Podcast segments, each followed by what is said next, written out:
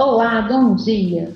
O podcast Crônicas e Contos oferece uma dramatização do apólogo A Agulha e a Linha, de Machado de Assis, com a participação dos alunos da Escola Roberto Scarabucci, Raíssa e Miguel Arcanjo, nono ano A. A agulha ou a linha? Quem é a melhor?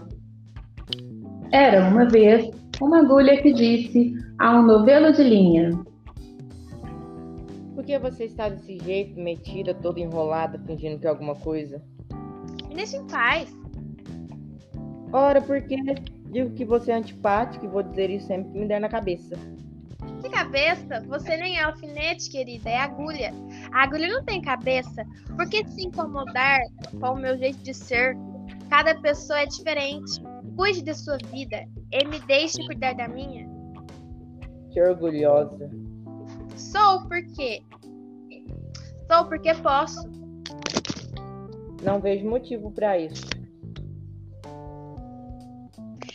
Essa é boa. E quem é que costura os vestidos e enfeites de nossa dona? Não sou eu? Você? Essa foi forte. Você sabe mais do que admitir que quem as costura sou eu. Você apenas fura o pano, nada mais. Eu é que junto um pedaço de tecido ao outro, deixando tudo perfeitamente preso. Sim, mas e daí? Eu furo o pano, vou adiante puxando você, que vem atrás obedecendo o que eu faço e mando. Os batedores também vão à frente do imperador. Ah, desculpe, querida. Eu não sabia. Você é imperador? Não estou dizendo isso. O que, o que quero dizer é que seu trabalho é inferior, só mostra o caminho. E isso qualquer um pode fazer enquanto eu prendo, ligue a junto.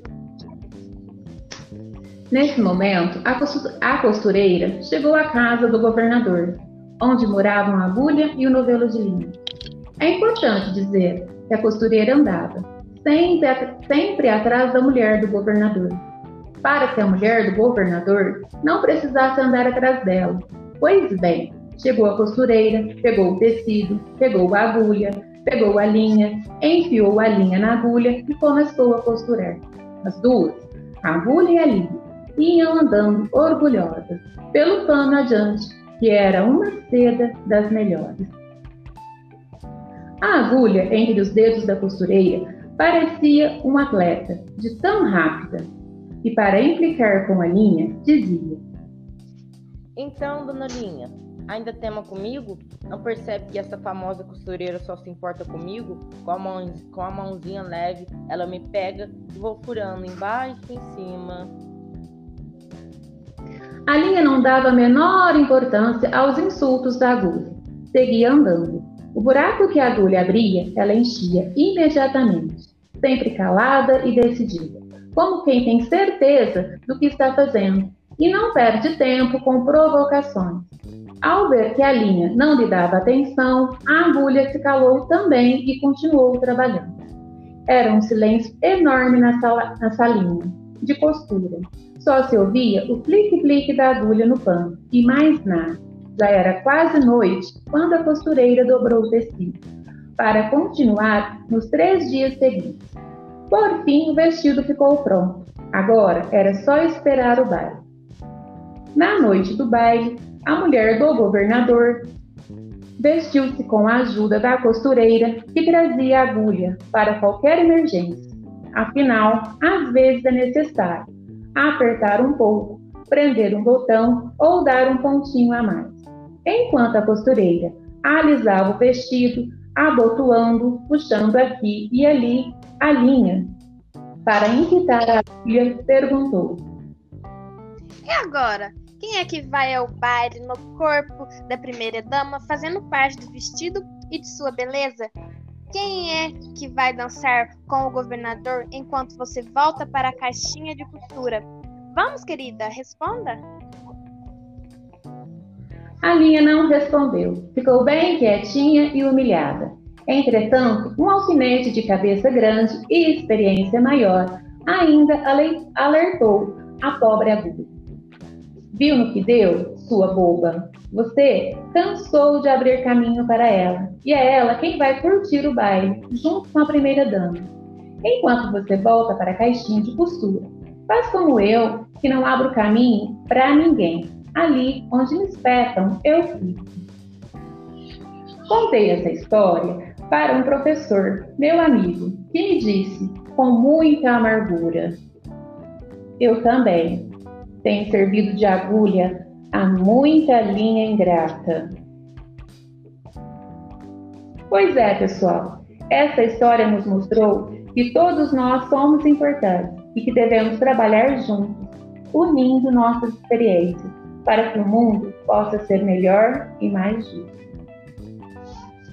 Essa foi a nossa dramatização do Apólogo. Eu agradeço a participação do Miguel e da Raíssa. Beijo e até a próxima.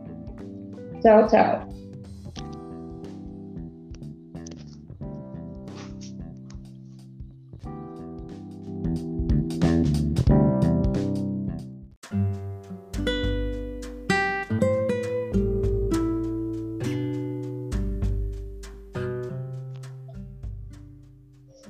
Olá, bom dia! O podcast Crônicas e Conto traz uma dramatização do Apólogo, A Agulha e a Linha, de Machado de Assis, com a participação do aluno Plínio, do, da escola Roberto Scarabucci, nono A.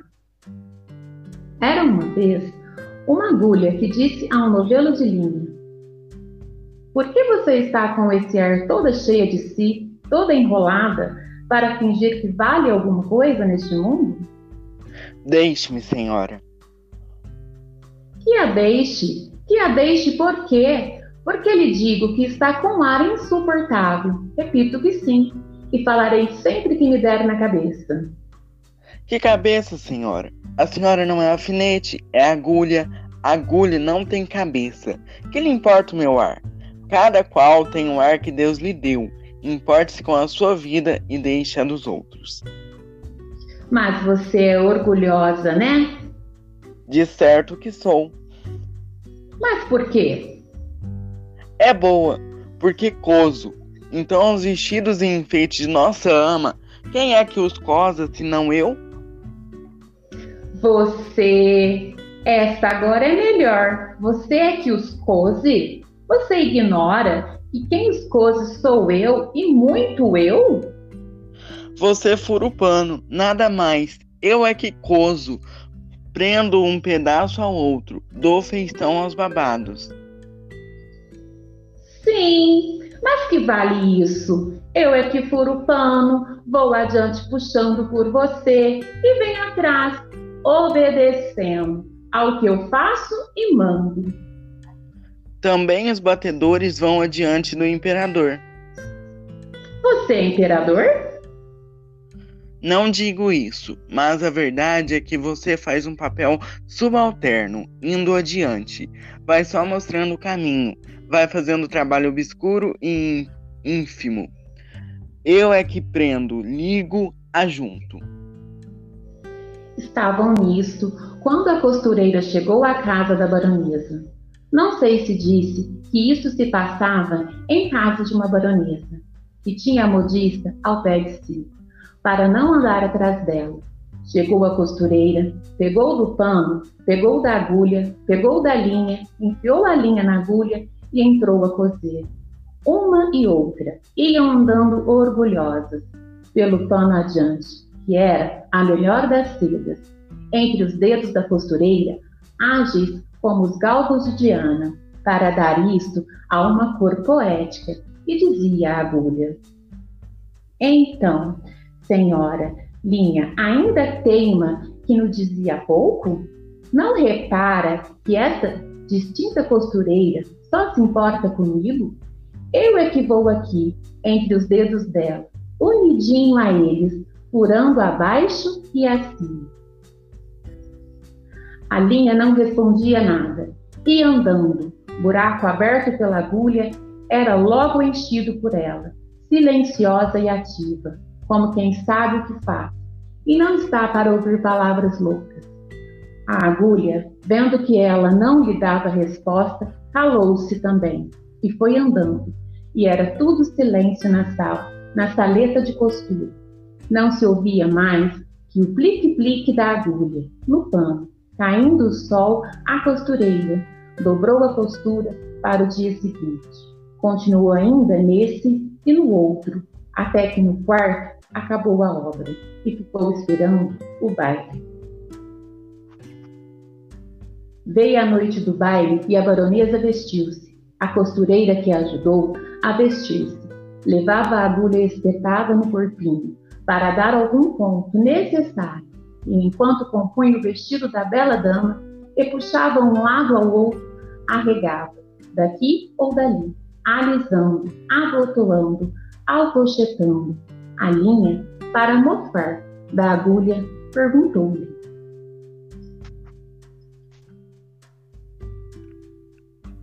Ora, agora diga-me, quem é que vai ao baile no corpo da baronesa, fazendo parte do vestido da elegância? Quem é que vai dançar com ministros e diplomatas enquanto você volta para a caixinha da costureira? Antes de ir para o balaio das mucamas? Vamos lá, diga lá. Parece que a agulha não disse nada, mas um alfinete de cabeça grande e não menor experiência murmurou a pobre agulha. Anda, aprende, tola. Cansa-se de ter em abrir caminho para ela, e ela é que vai gozar da vida.